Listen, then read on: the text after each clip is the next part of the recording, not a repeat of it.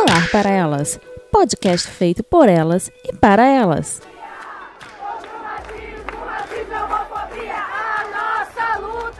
Essa luta que a gente faz aqui no Brasil, a gente faz no mundo. A gente está ligando desde as comunidades até as companheiras que estão.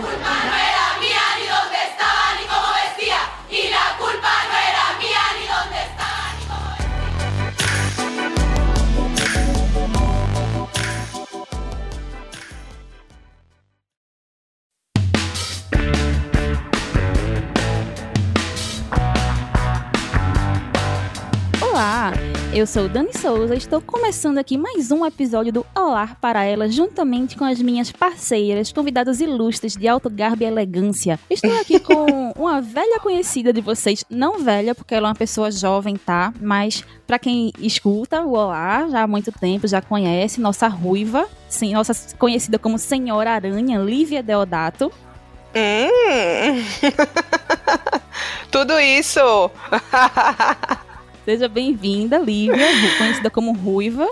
Eu que agradeço o convite. Estou aqui também com uma correspondente internacional, aquela que não está no Canadá, mas está em outro lugar chamado Irlanda, Mari Martins. Olá, muito obrigada pelo convite. Eu que agradeço. É, sejam bem-vindas, meninas, mas antes de começarmos, eu só quero passar um recadinho aqui para contar uma novidade, porque agora nós temos um feed próprio, exatamente a partir de hoje. Você pode escutar o nosso podcast no Spotify, em outras plataformas, no feed Olá para Elas. É só procurar em qualquer aplicativo de podcast de sua preferência, vai aparecer lá bem bonitinho com todos os episódios.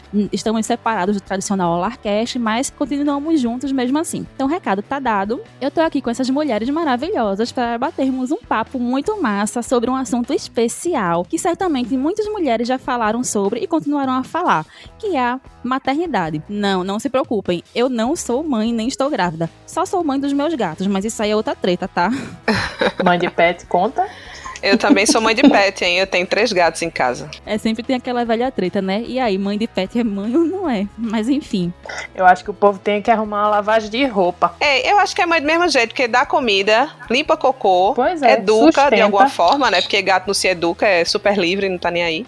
Enfim, eu acho que é mãe do mesmo Eu jeito. também. Pois é, até porque a gente cuida, a gente realmente a gente cuida, né? Eu tô com uma gata doente aqui em casa que não quer comer de jeito nenhum, então eu tô aqui cuidando o tempo todo, dando comida na- com a seringa, maior perrengue, e, enfim, a gente cuida como se fosse filho. A gente sabe que é totalmente diferente, mas, enfim, tenhamos consciência.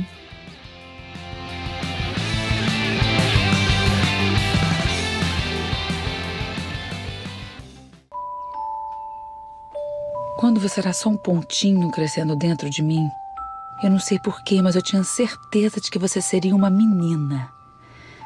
Aí você aumentou de tamanho, a barriga aumentou de tamanho e eu.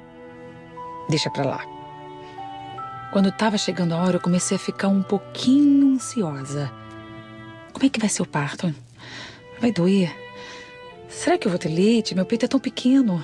Será que eu vou conseguir dar banho? Será que eu vou chorar quando você chorar? Será que eu vou conseguir dormir? Será que eu vou ser uma boa mãe? Eu tinha certeza que sim. Eu estava pronta. Eu me preparei. Eu fiz curso de banho, curso de amamentação, curso de chantala, curso de yoga para gestantes, curso de parto normal. Finalmente eu ia entender o que é o tão famoso amor incondicional. Na verdade, eu só pensava em te pegar no colo, sentir seu cheirinho e principalmente olhar bem dentro do seu olhinho na hora de amamentar. Amamentar. Isso sim. Seria mágico.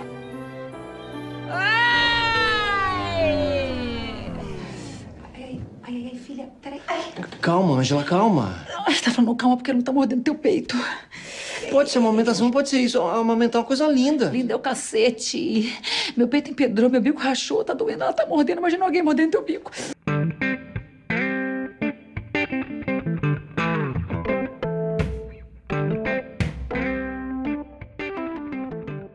O que falar sobre a maternidade? Certamente tem uma infinidade de coisas a serem ditas sobre esse tema, mas eu gostaria de começar esse programa com um fato que me ocorreu recentemente. Tá grávida. Não. Nossa, ela tá insistindo que você tá grávida, meu Deus. Uma hora vai, uma hora vai, uma hora, Uma hora ela pega, né?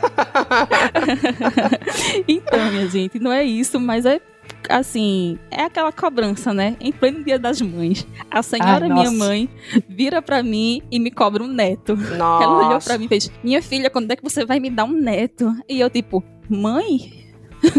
Como Tu não assim? virou pra ela e disse: o gato não serve, Me não. ajude. Eu falei, eu até falei, eu fiz aqui, tô cheia de gato. Ela não. Ela quer um neto. E aí eu fiquei pensando naquela coisa, né?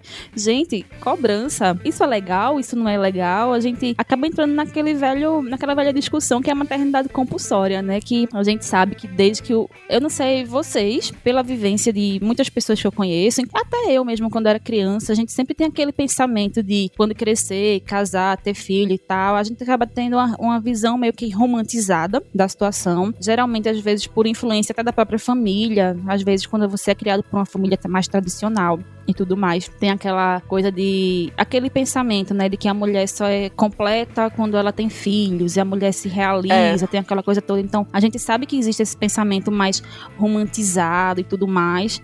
Mas a gente sabe que às vezes não é bem por aí, né? A gente sabe que a realidade é outra. Não, não é nada por aí, É, às vezes, inclusive. Exatamente. A, a- a maternidade ela não é nada romântica. A real é essa, sabe? E as pessoas têm de romantizar porque, socialmente falando, a mulher só está completa depois que ela casa e tem um filho. Né? Pelo menos um filho por, pra, enfim, procriar, né? E a sua geração seguir a linhagem por, por outros anos, enfim. Só que é, esse peso que a mulher, a mulher já carrega tantos pesos, né? E às vezes quando uma pessoa diz assim, ah, eu não quero ter filho, por exemplo, as pessoas olham com aquela cara como que diz, como assim você não quer ter filho?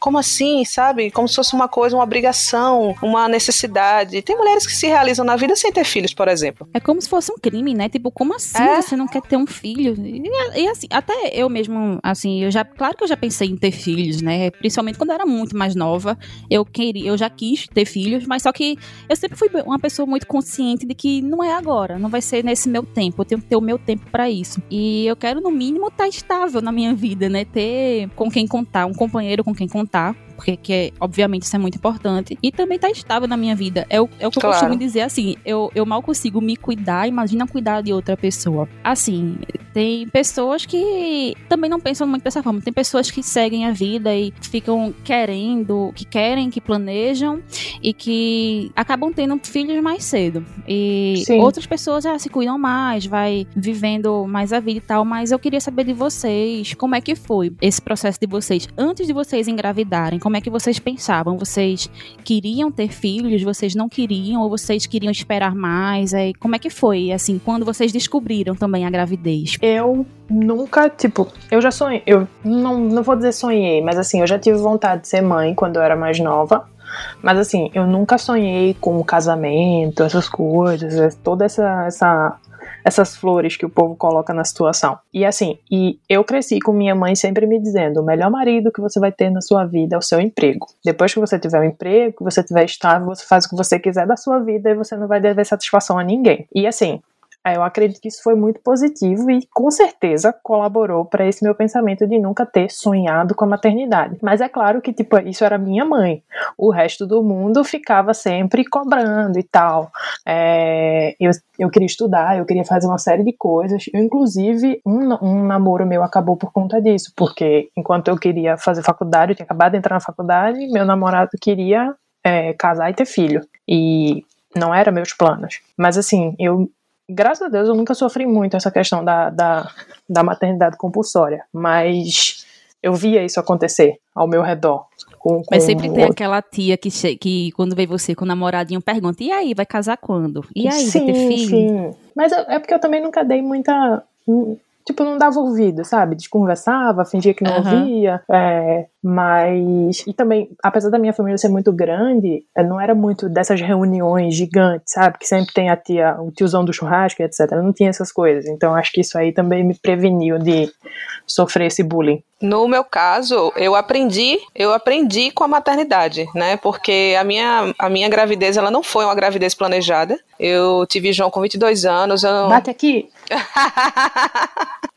não foi nem um pouco planejada. Eu acho que nem que eu tivesse planejado, ela teria sido planejada, porque certamente ela aconteceria no momento em que eu não tivesse planejado. Eu acho que maternidade é muito assim. Às vezes a gente planeja tanto, eu conheço amigas que planejaram tanto, tanto, tanto, não engravidaram, já se casaram de novo e no outro casamento tiveram um filho. Então, é, a gravidez é uma doideira. Então, no meu caso, ela não foi planejada, eu tinha sim vontade de ter filhos, mas também não tinha esse romance todo aí, que nem Mário falou, né? De casar, de, de ter toda esse, essa coisa maravilhosa. Eu sempre pensei também muito no trabalho, na estabilidade. Mas a maternidade, ela veio como estabilidade para mim, sabe? Porque depois que eu engravidei, eu aprendi a gostar da maternidade e eu aprendi a entender que naquele momento eu precisava trabalhar, eu precisava correr atrás, porque eu ia ter alguém que dependia de mim. Então, a responsabilidade caiu realmente para mim dessa forma, né? Então, no, foi, no início foi muito complicado.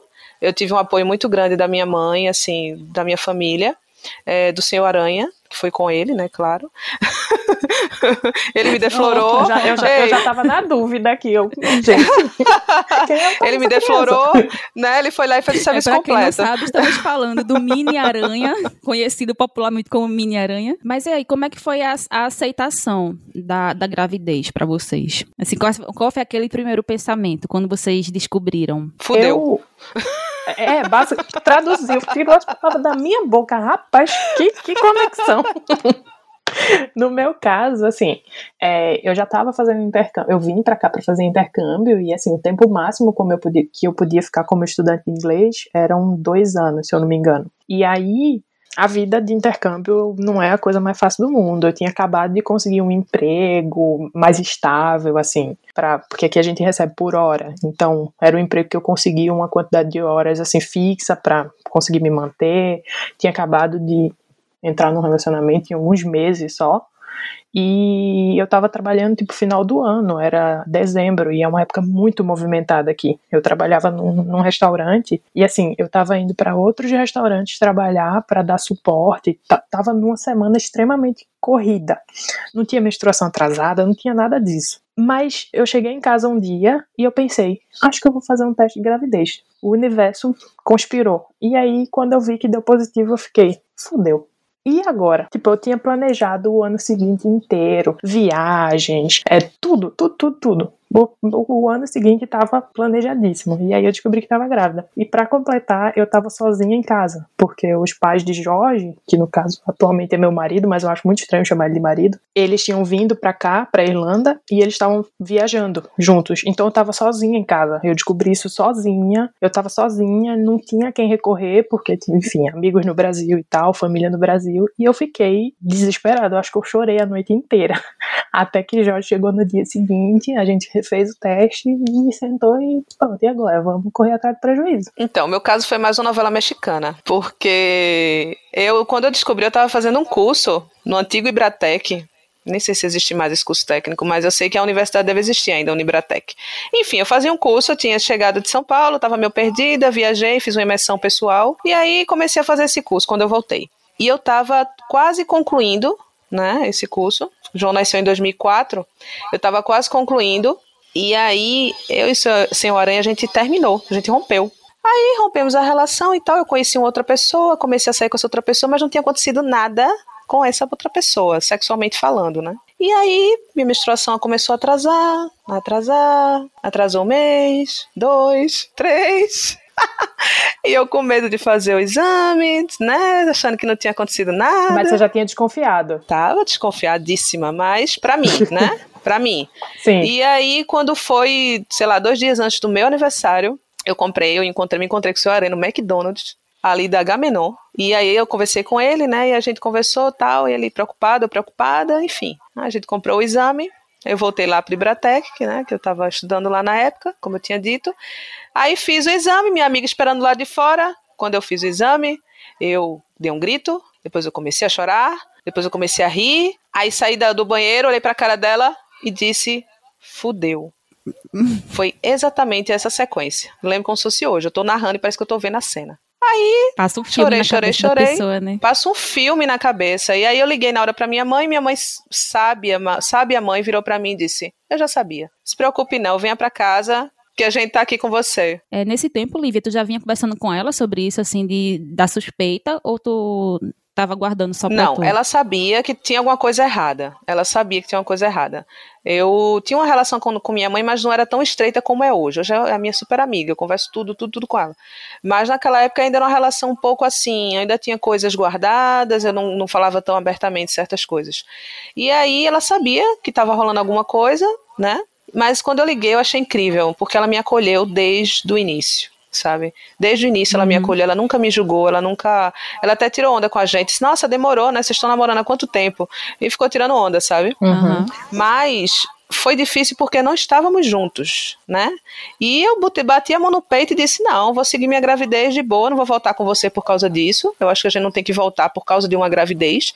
Inclusive, eu falo isso porque é minha opinião também, tipo, para as pessoas, né? é, Que as pessoas não devem Signo ficar não com segura outras. Isso, não segura relacionamento, não deve segurar relacionamento. Jamais coloque um peso desse na- nas costas do seu filho ou sua filha. Pois é. Uhum. Então, eu segui minha vida, ele seguiu a dele, sempre presente, muito presente, sempre desde o início. E aí, quando eu completei uns seis meses, mais ou menos sete, a gente decidiu tentar mais uma vez. E aí deu certo, assim, Que né? bom. Não, não até agora. A gente teve umas separações aí no meio. São 15 anos de João já, né? Joãozinho. Pois é, era, inclusive, era uma coisa que eu ia até perguntar, é a questão do, do suporte do companheiro de vocês, né? O quão importante isso, isso foi na vida Muito de vocês, importante, assim, pra, muito. pra encarar a situação. Eu, eu vivia dizendo a Jorge, porque assim, como, como a Ruiva falou, eu vou chamar de Ruiva, tá? Pode bem, chamar, bem, amor, pode bem chamar. íntima. Ai, adoro. Me chama de ruiva.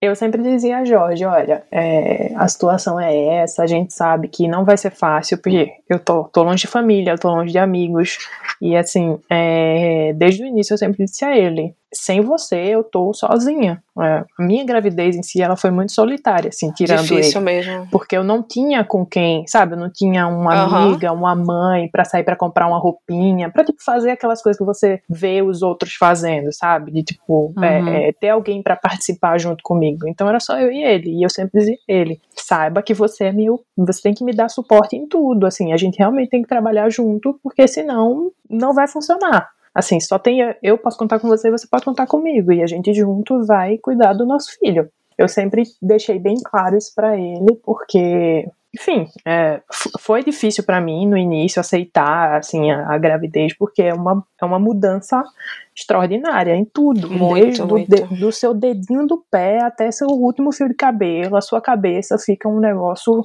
é, é muito pesado. Mas assim, eu olhando pra trás, eu vejo como que isso foi muito positivo também. Mas assim, me atendo à pergunta, é, eu sempre deixei bem claro para Jorge que assim somos uma dupla nisso e a gente realmente tem que trabalhar junto. E ele me deu suporte. Ele podia ter dado um pouquinho mais, mas enfim, estávamos juntos aprendendo. É, no caso do- da gente também, foi bem assim. A gente teve uma conversa, né? A gente entendeu que era um outro momento, a relação da gente tinha evoluído, tinha passado para o próximo estágio, né? Digamos assim. E a gente precisava fazer isso juntos, né? Porque é um conjunto, não é? Eu acho interessante quando as pessoas chegam para. Quando vê um pai fazendo alguma coisa e, tipo, trocando uma fralda, fazendo leite, e as pessoas chegam e falam: Nossa, como ele ajuda você, que coisa mais linda. Eu sempre dizia assim: Ué, não é obrigação dele também, não? Ele não fez mais do que a obrigação dele, né? É, como se ele tivesse que ganhar um prêmio. Eu tenho vontade de enfiar o punho goela abaixo desse povo que diz essas coisas. Pois é, pô. E as pessoas acham isso, vai ganhar um prêmio, porque, ah, se eu fosse ganhar um prêmio por cada fralda que eu troquei, por cada, no, cada momento que eu Pois acordei é. à noite pra dar de mamar, sabe, por cada leite que eu O, dei. pa- o pai do ano, o pai do ano porque ajudou a trocar uma fralda. Exatamente. Então, a Ayrton, ele é muito parceiro, desde o início, ele sempre foi muito parceiro, pra você ter ideia. A gente não, não- não- teve o lance, né, da gente não tá, não tá junto ainda no início, e ele dormia lá comigo, ele sempre foi às consultas, ele sempre acompanhou tudo, e depois que a gente voltou realmente a ficar juntos, ele, é- ele sempre foi um paizão, ele sempre foi aquele cara de participar, de fazer tudo à noite, pra eu dormir, eu desmamava, né, e aí eu dormia e ele dava, acordava pra dar o leite de João. Eu passava o dia com o João, chegava do trabalho à noite, ficava com o João à noite. Então, é, eu não tenho o que, o que reclamar, sabe? Assim, eu, eu, em relação a ele, eu, como eu costumo dizer, se eu tivesse dinheiro, acho que eu teria uns 10 filhos com ele, sabe? Não, não, tô brincando, gente, essa é loucura, não façam isso. É, enfim, Não, mas já tem muita gente na terra, pelo amor muita Deus. gente na Terra, não, por favor, né? E esse país da gente, enfim, não vamos entrar nesse mérito. Pois é. Não tá fácil. É, eu acho que isso é o mínimo que a gente espera de um, de um companheiro de relacionamento, é ter esse suporte, né? Porque eu, assim, eu imagino no meu caso, se eu descobrisse uma gravidez agora, assim, a essa altura da vida, que eu tô, que eu tô num momento pessoal, assim, bem não apropriado para isso, mas se de repente eu descubro que tô grávida, no mínimo eu quero uma pessoa que me dê um suporte, né? Que esteja ali comigo para o que e vier, mesmo que a gente não, não vá ficar junto na relação, mas que seja presente. Porque, assim, eu penso assim, tipo, eu vou surtar. Eu não quero uma pessoa que surte mais do que eu, eu quero uma pessoa que me acalme. Exatamente. Sim, mas eu acho, eu acho que isso também tem é meio que a bolha que a gente vive, sabe? São é uma cabeça diferente, porque eu, eu acompanhei, como eu não tinha ninguém próximo a mim, eu acompanhei muitas outras grávidas virtualmente, famosas, não famosas, tipo pessoas Uhum. que estudaram comigo.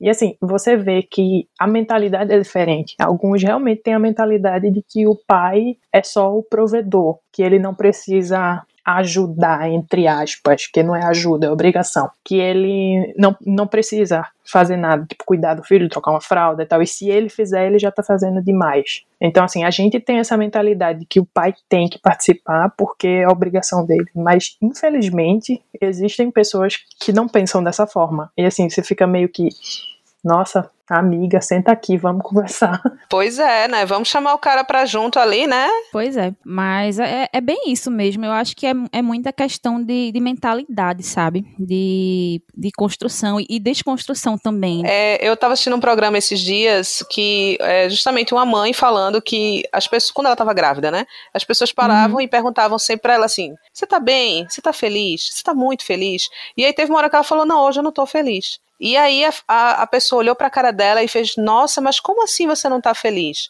Ela disse: Gente, é, é porque assim, é como eu, eu falo, voltando à questão do romantizar, as pessoas precisam lembrar que antes de você ser mãe, você é uma mulher, né? Você é um ser. Pois é. Você sente coisas, você tem problemas, você tem questões. E quando você se torna mãe, quando você tem um serzinho crescendo dentro de você, essas questões continuam existindo dentro de você, só que agora com mais questões ainda.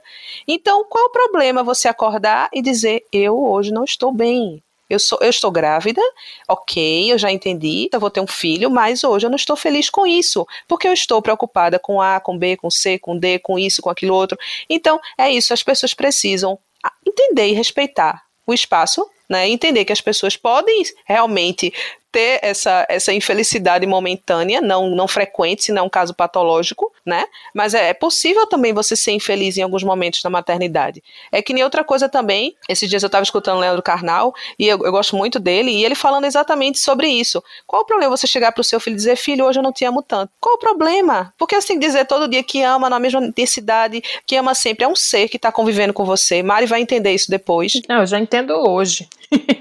Não, exatamente. É porque João já tem 15, né? Então tem É, outras sim, você questões. Você, por vai passar. fases. É, mas eu não me coloco como superior, nem mais nada a ver. Eu sou, tô aprendendo do mesmo jeito como você. Sim. Como se a gente tivesse o mesmo patamar. Somos mães, ponto final, sabe? E aí, tipo, João, ele tem outras questões, que você vai ver que cada fase é, vão ser questões diferentes. Então, hoje, João tem, tem questões, por exemplo, às vezes ele tá chato. Às vezes ele é um menino chato. Ele é um menino massa, mas tem dia que ele tá um porre. Então, eu olho pra ele e falo, bicho, hoje eu não tô afim de, de conversar, hoje eu tô afim de ficar na minha, ficar aí na tua, tá tudo certo. Nem por isso eu vou deixar de amar, nem por isso eu vou deixar de estar do lado, eu vou conversar quando precisar, nem por isso eu vou estar ali. Então é isso, as pessoas, as pessoas precisam entender que você, primeiro, não é perfeita. Mãe, o fato de ser mãe não quer que você seja perfeita. Pelo contrário, eu quero continuar sendo imperfeita, porque é assim que eu aprendo.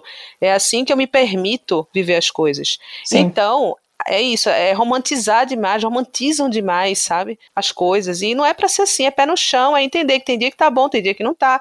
E assim a vida segue. Uhum. Pois é. Eu achei perfeita essa colocação, viu, Ruiva? É sensacional isso que você falou, porque realmente a gente já tem um fardo tão grande, né? Que a gente carrega, assim, por ser mulher e ainda por cima por ser mãe. Ainda mais aquelas mães que são mãe solteira, sabe? Mãe solo. Mãe solo. Também. Aí é, aí é foda mesmo, viu?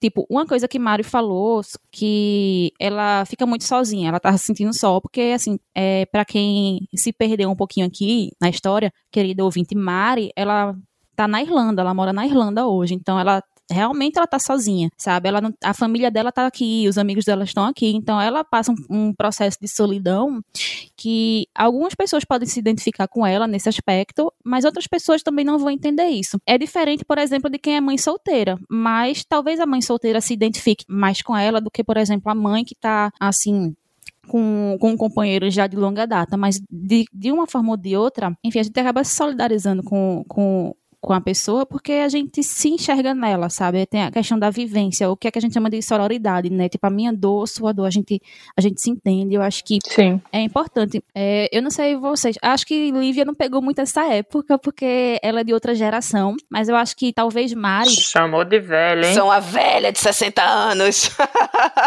a senhora aranha, a senhora véia Eu paia. sou casada com o senhor Aranha, então eu tenho que ser velha, velho. Eu sou uma velha paia. Pronto, eu posso me paia. considerar uma velha paia. Eu não sei se talvez talvez Mari tenha chegado a ver a conviver com grupos de mães. Por exemplo, hoje é muito comum a gente ter grupos de mãe no WhatsApp. Por exemplo, eu quando eu estava no laboratório, que eu fazia doutorado, tinha um grupo no laboratório que era só o grupo das mães do laboratório. Então toda pessoa que engravidava ou que tinha tido filho recentemente, ela era inserida nesse grupo de mãe do Zap. Então eles ficavam trocando muita experiência nesses grupos. Eu- Eu queria entender o seguinte: esses grupos, as mães, elas são realistas ou elas só contam as coisas boas da maternidade? Eu acho que de- deve ter de tudo, né? Deve ter a, a mãe, mãe do mundo do Fantástico Mundo do Bob e deve Claro. ter a, a mãe que, tipo, só vê o lado ruim das coisas. Que em todo canto tem, né? Que diz, porra, menino, cagasse de novo. Nossa, nem fale. Acabei de trocar a fralda. É uma fralda pior que a outra. Mas, enfim. É, em relação a esse negócio do grupo de mães, é até interessante. Porque, assim, é, aqui o sistema de saúde ele funciona um pouquinho diferente. Tipo, eu descobri que estava grávida, aí eu vou num. num aqui eles chamam de GP, mas é, é como se fosse um, um médico. Um clínico geral. E aí, esse clínico geral faz um teste de gravidez, comprova, ah, tá grávida, beleza. E aí, ele manda você escolher, no caso a grávida, escolher qual hospital ela quer ter o filho. Eles falam para você dar preferência ao que seja próximo à sua casa. E aí você tem que esperar até a 12 semana, tipo, fazer três meses de gravidez, para começar a ir para o hospital. Porque Acho que é por causa da zona de risco, né? Do, É, do- de justamente. perder o filho, essas coisas, né? É. E aí, a partir daí é que você vai. Só que, tipo, você vai. E Durante a gravidez inteira, eu fiz dois ultrassons. Você vai. Coisa de. Acho que um, um, um encontro por mês, um appointment por mês. Como é? Uma consulta por mês, desculpa, olha. Não sabe mais falar português, que chique. É, Hum, appointment. Oh. Eu, ach- eu achei chique, viu? Eu achei super. Eu acho tão chique quem fala assim. não, não, não é babaquice, é porque realmente tem hora que as palavras fogem. Não, eu super entendo, eu super entendo. E tipo, você vai. Acho que no início é mais de um mês as consultas. E aí, depois, já no final da gravidez, é que você começa a ir, tipo, mais, mais frequente. Porque, tipo, enfim, tá se aproximando o final, você tem que, que acompanhar mais de perto, né? Qualquer mudança e tal. É tipo o pré-natal que faz. É. É, o legal é que aqui, tipo, independente se você é irlandesa ou não, você só paga a primeira consulta. Todo o resto é o governo que banca. Uhum. Tipo, eu só paguei a primeira consulta, o resto foi, enfim. É igual aqui, né? No Brasil, igualzinho. É. Nossa. Eu, eu... eu achei que você tava falando sério, eu já tava aqui, tipo, concordando. Ai, desculpa. Não, eu tô sendo irônica, mas enfim. eu tenho que dizer uma coisa. O hospital que tem aqui em Recife da Mulher é um hospital excelentíssimo. E assim, eu não tenho que falar. Eu não tive lá, não, tá? Mas eu tive amigas Uhum. que, que tinham plano de saúde, inclusive. E preferiram ter no Hospital da Mulher, porque disseram que a assistência lá é incrível. É incrível mesmo, assim. Então, eu, eu falei assim, ironizando em relação ao Brasil, mas Recife tá de parabéns por É ter criado o Hospital né? da Mulher, que é isso. É, é- É um tem hospital toda uma de excelência lá referência, em, né? em relação a tudo. Inclusive parto humanizado. é, parto só um humanizado, essas pouquinho coisas lá. todas. Não, sim. Ah, ah, o negócio do grupo da mãe, porque, tipo, eu dei uma devagada de leve, enfim, mas eu vou me ater ao que eu queria dizer. É, e assim, eu ia pro hospital e eu ficava meio que olhando, sabe, pra ver, hum, essa tem cara de brasileira, essa não tem cara de brasileira, pra tentar fazer amizade na maternidade. Eu, eu escolhi um hospital, até a minha escolha do hospital já, já meio que demonstra isso, porque assim, eu escolhi um hospital que era o único hospital que eu conhecia alguém que tinha tido filho naquele hospital. Porque eu não sabia de nada, eu não sabia o que fazer. Ela, beleza, escolha seu hospital. Deve ser muito difícil, deve ter sido muito difícil É, pra e você, eu né? ficava meio que tentando fazer amizade, sabe? Pra ver se socializava. E eu passei a gravidez inteira, quase toda, e não, não consegui fazer amiguinhas. Mas eu sei que existem, porque, assim, essa pessoa que eu conhecia que tinha, tinha tido filho nesse hospital, ela é esposa de, tipo, um amigo em comum do, do, das pessoas que dividiam casa comigo na época. E aí, em um churrasco da vida, eu já tava, acho que com uns por volta, sei lá, seis, sete meses, eu encontrei com ela. E a filha dela já tava, tipo, com um ano e meio, algo assim.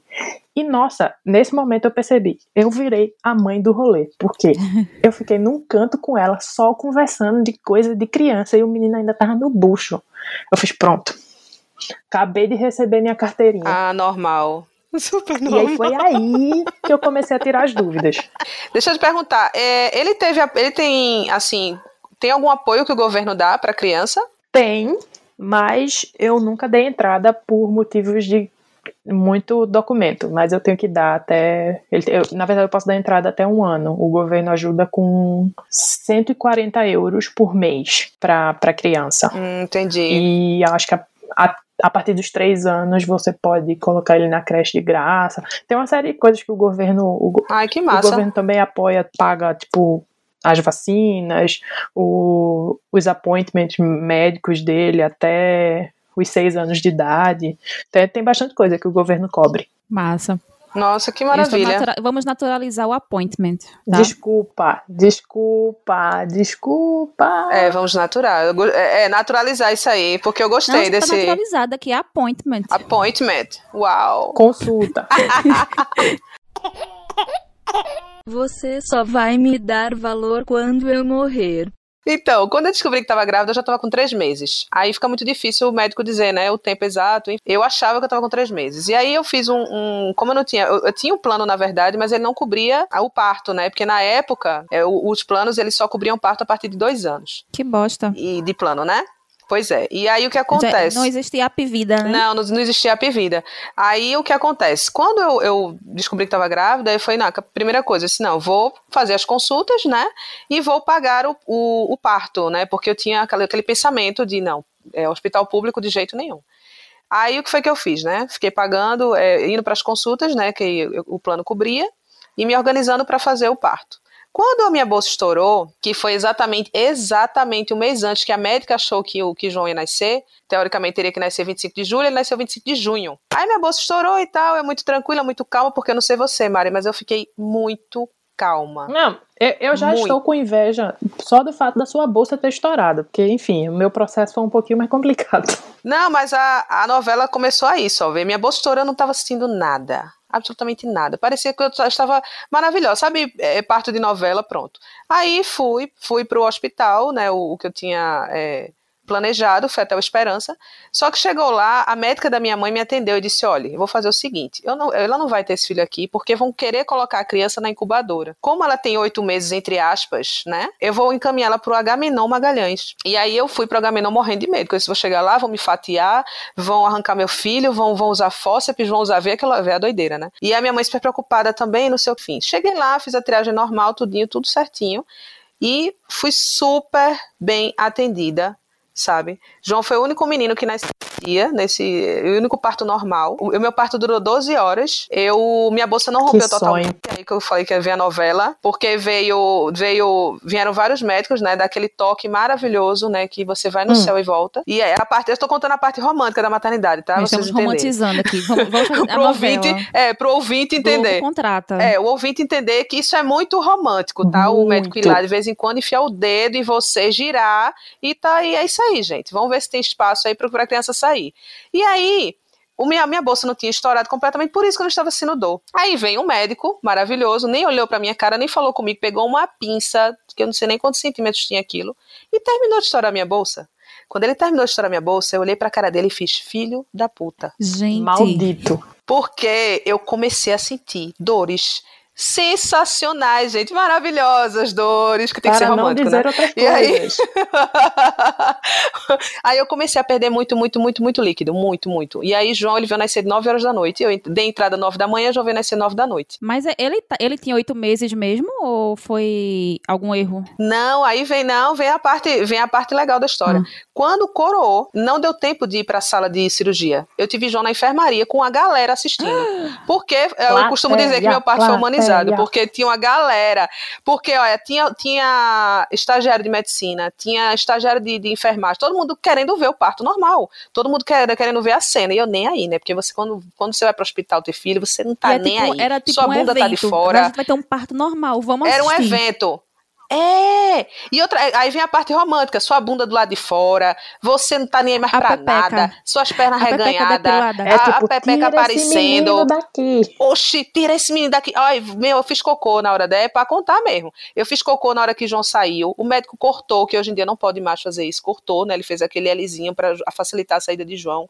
Eu levei quase 20 e poucos. Nossa. Ó, aí, quando o João saiu, eu parei e disse: Ai, gente, sabe que é tudo que você tá sentindo vai embora com a saída da criança, né? Porque você não sente mais nada. O médico costurando lá e conversando comigo, eu trocando ideia com ele como se nada tivesse acontecendo na minha vida. Aí vem a parte de João. Quando a médica chegou e que pegou o João, eu disse: Esse menino tem nove meses. Esse menino tá pronto já. Tanto que ela botou ele no meio das minhas pernas e a gente seguiu pro quarto. E assim foi. Então, aí quando deu meia-noite desse dia, ainda veio uma enfermeira e enfiou uma porra do supositório em mim, porque eu ia sentir dores, aquela coisa toda, né? Então ela disse: não, vou botar esse supositório para caso você venha sentir dor, você não sofra. Zero invasiva. É isso. Nossa. Esse é o romance, gente, da maternidade. É, o romance da é muito maternidade. romântico, gente. Eu tô, eu tô apaixonada aqui, assim, a história é muito envolvente, assim. E sabe o que é mais Ah, legal? isso- isso a Globo não Eu- mostra. eu- é, isso a Globo não mostra. é. Isso a Globo não mostra, minha gente. Aí o que só pra complementar, é, tipo, eu, eu, eu- Porque assim, a minha geração não foi essa geração de hoje que o pessoal tira foto, que tira. Podia até ser, mas eram as pessoas ricas, né? Pessoas Privilegiados. Condições absurdas, assim. Privilegiadas. E aí, no meu caso, não, era aquela ré bem roots mesmo. Tanto que eu tenho quatro fotos do parto de João, e são fotos que a minha irmã tirou do celular. Inclusive, teve uma que ela tirou. Que foi numa posição que eu tive que cortar, porque ela foi um pouco indiscreta. E, gente, e foto de celular naquela época não era a mesma coisa de foto de celular de É, hoje, tá? Só deixando, abrindo um parêntese aqui. Pois é. Pois é, pois é. Então não teve nada disso. Fotinho, não teve, não teve gravaçãozinha, maridinho segurando, a- maridinho segurando a mão, lá, lá, lá, nada ensaio disso, não. newborn. Primeiro que o homem nem podia entrar. Nossa. Não, o homem nem podia entrar. E não, não existia ensaio de, de, de newborn, né? Isso é coisa, do, do- coisa recente. Pois é. É, Uma, uma pergunta, assim, eu, eu vou falar do meu parto também, que é, é outra, outra parte muito romântica, meninas, mas uma dúvida. É, Ruiva, como é que você se via grávida? Tipo assim, você olhava no espelho e, tipo, como era a relação com você? Pronto, eu, eu, eu mudei pouco, né? Assim, o meu corpo, ele, eu engordei 10 quilos, mas eu mudei. Eu mudei pouco, sério, eu mudei pouquíssimo. É, tipo, quem, se você me olhasse de costas, você nem dizia que eu tava grávida. Então, agora os meus seios, eles ficaram bem fartos, maravilhosos, meus seios ficaram incríveis. A minha barriga também, eu fiquei com muitas estrias. E aí, hoje parinho já, né? Mas na época me incomodou bastante, porque fica aquela, aquela estria grossa, vermelha, né? Uhum. E aí eu tive muita estria, isso é explicado por conta da idade, quanto mais jovem você tem, engravida, né, as suas células, elas se partem com mais facilidade, eu posso até estar usando o termo chulo, né, eu não sou médica, não sou esteticista, não sou nada, enfim. Então, quando eu me olhava no espelho, eu via minha barriga, via meus seios, e meu cabelo, ele ficou muito bonito, então eu tive, assim, realmente, o parto foi essa, essa comédia tragicômica e uma coisa meio... Meu cabelo, eu, eu fiquei muito, assim, minha gravidez, ela foi muito tranquila, é isso que eu quero dizer, sabe? Só que, lógico, eu me olhava no espelho e dizia, caramba, eu, eu percebi mudanças muito fortes no meu corpo, é, visíveis, assim, é, é muito estranho falar visíveis a olho nu, porque é isso, é você ver uma, uma marca aparecendo, é você ver um, um, uma coisa que não era daquele jeito, de repente tá daquele jeito, então eu olhava no espelho e dizia, caramba, meu corpo nunca mais será o mesmo, né? Hum. E, e é isso, depois que você tem um filho, ele, o teu corpo ele muda, primeiro que tua, tua bacia ela se abre, não fecha mais, então teu quadril ele aumenta, né, ele fica mais largo, é, os teus seios mudam também, né, o formato deles, a estrutura deles, então é, é impactante você Eles começam a contemplar mais o chão e tudo que está abaixo da linha do horizonte. você realmente sente essa mudança de uma forma muito. é- é, não mexe o psicológico só, né? Mexe o físico. Então, a maternidade é isso, ela mexe com o psicológico, ela mexe com o físico. Ela, se você não tomar cuidado, mexe com tua autoestima, dependendo de como você ficar depois da gravidez. É, porque eu, eu tive um momento mais magra depois da gravidez, depois eu engordei, né, muito. É, minha barriga ficou muito flácida, né? Aquela barriguinha molinha embaixo. Então, você precisa ter um, um cuidado, pensar que, poxa, sua, sua vida eh, se transformou, o seu corpo também se transformou. É isso, assim, eu tive uma gravidez tranquila, não tenho que me, me queixar, assim, eu não enjoei. Eu, eu senti muita azia, né? Azia, eh, essas coisas assim. eu me via plena, sabe? Eu acho que eu me via assim, dona de dona da porra toda, porque eu dizia, meu irmão, eu tô gerando uma criança, tá ligado? Não todos os dias.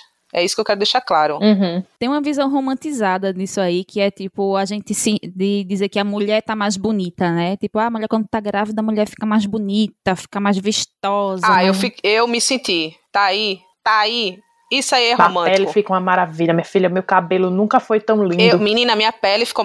Uxi, não é isso, pô. Meu cabelo ficou incrível, minha pele ficou maravilhosa. São os hormônios. Então é isso. É, é os Depois, hormônios ali, né? filha, Uh, Fica só o bagaço da laranja, mas enquanto o menino tá dentro de você. É, não, depois que o menino tá ali sugando.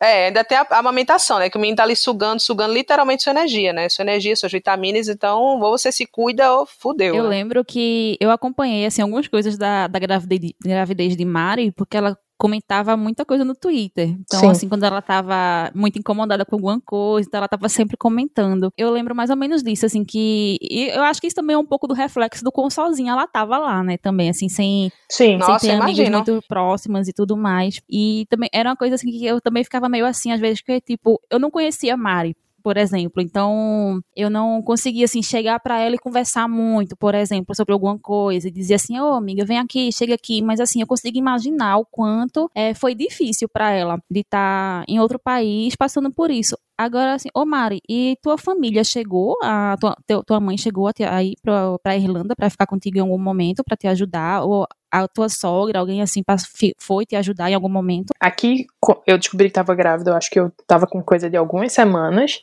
E aí quando eu. é, era dia 26 de dezembro. Tinha acabado de passar o Natal e tal, enfim. E aí eu fui. Esperei o ano novo, né, pra poder ir no, no médico. E aí quando eu fui no médico, dia 6 de janeiro, pela data da última menstruação, eles calculam quando vai ser. Eles calculam quando vai ser a due date, que é o, O nascimento? dia que o bebê vai nascer.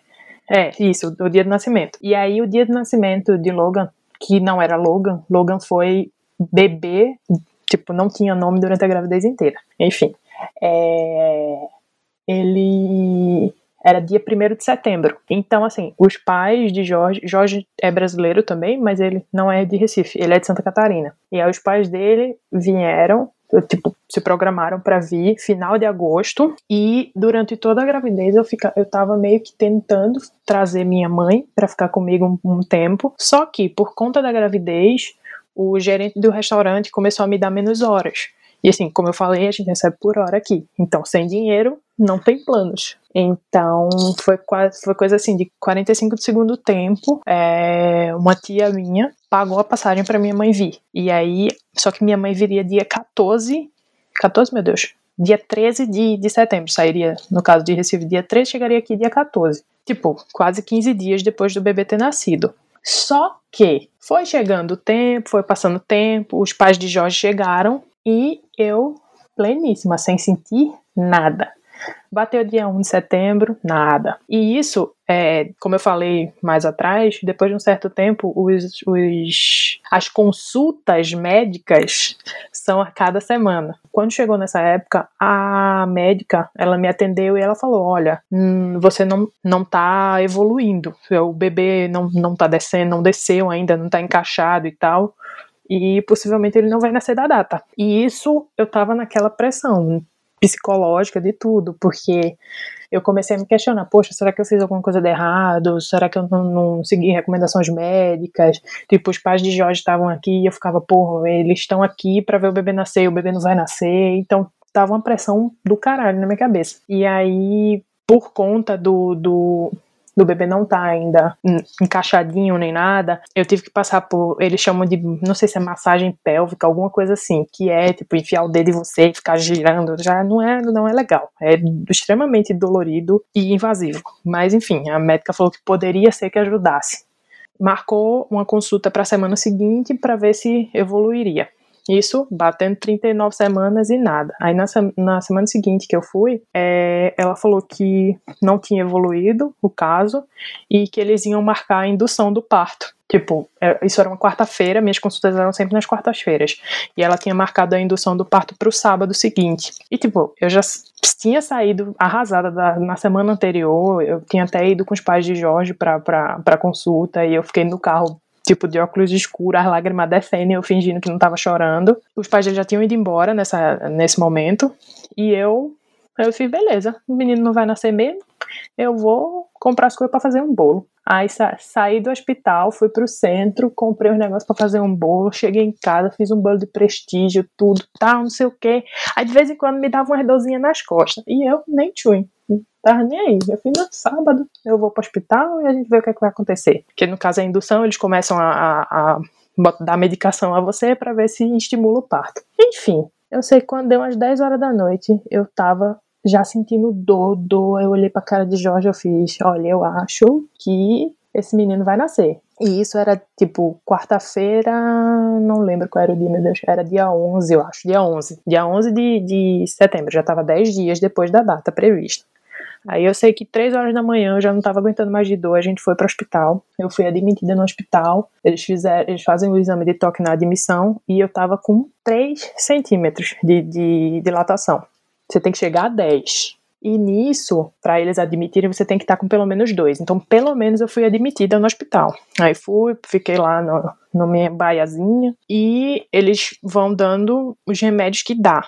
Assim, eles tentam ser o mínimo invasivo possível, eles tentam, eles evitam estar tá sempre fazendo toque, é, dão a medicação para dor que você quiser. Eu sei que em algum momento eu já não aguentava mais, me der, botaram um cilindro de gás do meu lado, eu ficava cheirando, chupando o cilindro, parecia uma cracuda com, com agarrada na, no cilindro de, de um gás para aliviar a dor. Essas horas para mim foram muito traumáticas. Chegou um momento que eu fiz, meu Deus do céu, tu, qualquer eu, eu pago, eu pago tudo que tem na minha conta para tirar essa criança de, de mim. Porque, tipo, já tava num ponto de, de absurdo de dor. Enfim, quando foi na manhã da sexta-feira, tipo, eu dei entrada na madrugada da quinta, né, na, nas, por volta das três horas da manhã. Na manhã da sexta-feira, eu chamei a enfermeira, tipo, eu vivia apertando o botãozinho, porque eu não tava nem o gás estava fazendo mais efeito. Tipo, quando vinha as contrações, eu saía agarrando na, na cama, agarrando nos móveis que tinha do meu lado e nada passava. E fora que Jorge não podia ficar lá o tempo todo, ele só podia passar, tipo, de um horário específico da visita. Então, boa parte do dia eu passava sozinha. Acabou que quando deu por volta das 10 da manhã, eu chamei a enfermeira e disse: Olha, eu não consigo mais lidar com a dor. Eu não, não psicologicamente, meu corpo, eu não, eu não tenho mais condições. Aí foi quando ela fez o exame do toque, ela falou: Você tá com 7 centímetros. E aí ela me disse a frase mais linda do universo: que acho que eu vou morrer, eu quero que bote isso na minha lápide. Ela falou: Vamos levar você pra sala de parto. Hum. Foi a coisa mais linda que eu já escutei na minha vida. E aí, Jorge ainda não tinha chegado no hospital, ele foi, enfim.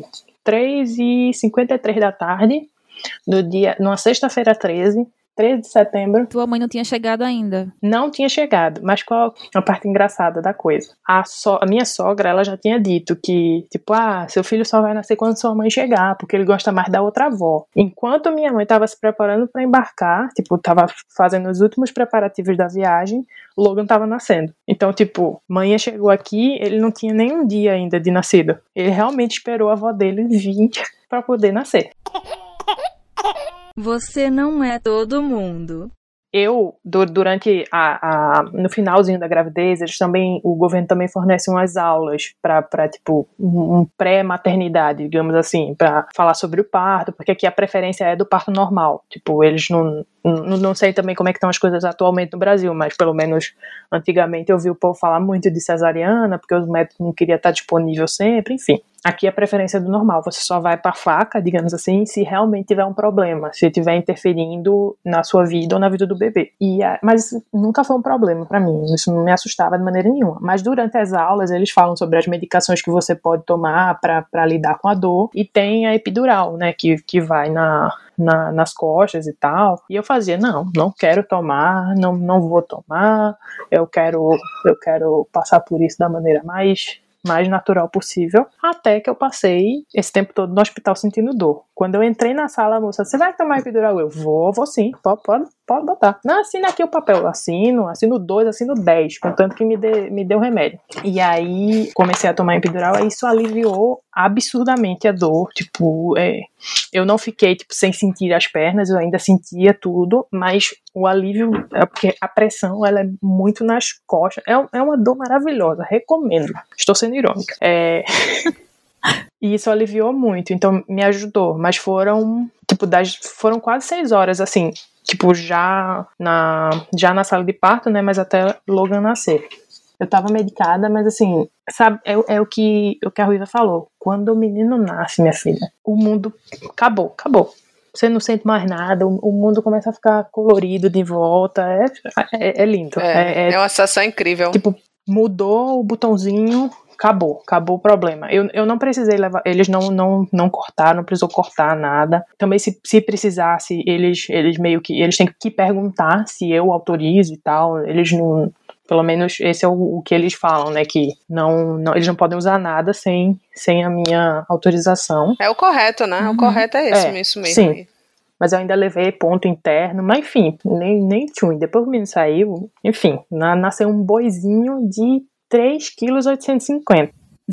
57 centímetros. Uma criança, parecia um, um bezerrinho. Agora falando, falando da parte da parte boa quando nasce, né, Mari? Tipo, eu não sei você, mas quando quando o João, quando o João nasceu, que o médico colocou em cima de mim, eu olhei para aquela criaturinha e o amor que você já sente, você já tá sentindo, claro, na maternidade, na, na, na gravidez. Sim. Mas quando você pega assim, a pequenininha ali perto de você, você sente um amor, uma ternura, um... é inexplicável. Só quem, quem passa mesmo por isso que vai saber, não adianta.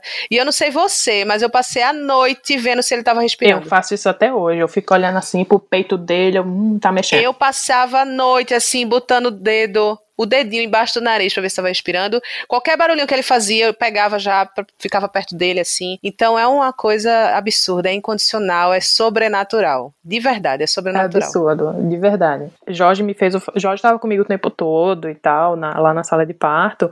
E assim, tinha hora que ele ficava tentando alisar meu cabelo e eu dava umas tapas na mão dele. Só que, tipo, ele tava tanto tentando ajudar que ele não percebia que ele tava me incomodando.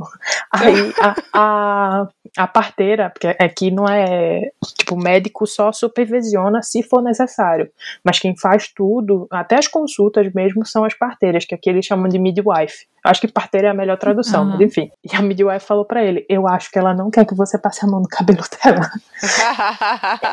Aí quando ele nasceu e tal, botaram ele no meu, assim, no, no meu peito, né, comigo, e Jorge estava gravando, tipo, ele não gravou o parto, mas ele gravou quando eles me deram um bebê. E aí a midwife era italiana, era um italiano e um irlandesa. E aí ela, no vídeo ela fala, ah, good job, yeah, yes, good job, uh, congratulations, e tal. Aí e ele enviou esse vídeo para minha mãe, minha mãe mandou pro meu pai, né, né, né? enfim. Depois do carro passado, eu descobri que meu pai compartilhou esse vídeo com todos os clientes dele, meu pai é marceneiro. Então, basicamente, Recife recebeu um anúncio de que meu filho tinha nascido e a minha cara de atropelada por um caminhão carregado ficou espalhada por aí. Obrigada, pai, se você estiver ouvindo isso. Obrigada, Painho, por esse, essa divulgação gratuita. Foi maravilhoso. Por esse momento de exposição. Mas é, é, eu até hoje, assim, eu assisti, eu reassisti pouquíssimas vezes esse vídeo, mas quando eu olho assim, eu falo, caralho, deu trabalho, viu? Mas, porra, sou foda.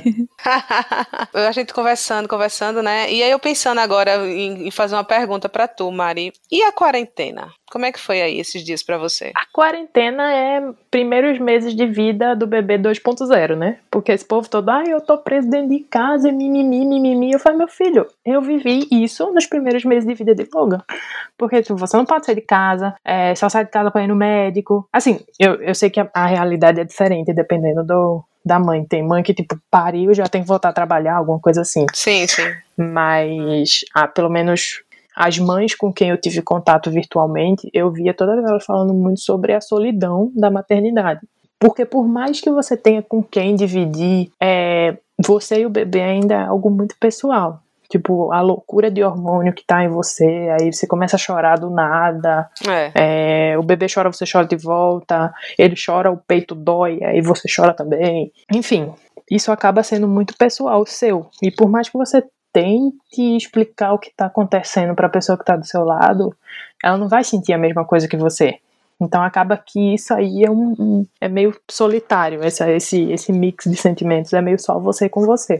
E é um momento muito importante, né? Porque eu acho que é exatamente nesses primeiros meses, né, que a gente vai criando aquele laço aquele laço mesmo forte, né, que vai levar para o resto da vida. Então, tudo, todas as novidades, tudo que vai acontecendo, cada momento, tu ainda vai viver tantos momentos lindos, vezes que tu vai ficar assim, olhando, besta, sabe? O primeiro passinho, as primeiras palavras. Quando for pra escola. Quando for pra escola, nossa, tu vai, tu vai ficar segurando a mão assim como quem diz, não, aí vai, não, não vai, não, aí fica comigo, não, não, tá bom, vai.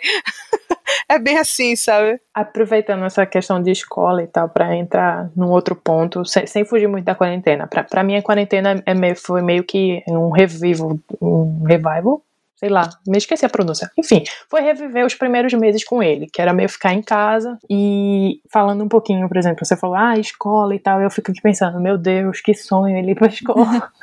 e eu tenho umas horinhas para mim. é porque desafoga um pouco, né? Tu deixa na é. escola, é. então desafoga um pouco ali, tu tem um tempo para você também, né, para fazer outras coisas e tal. Pois é.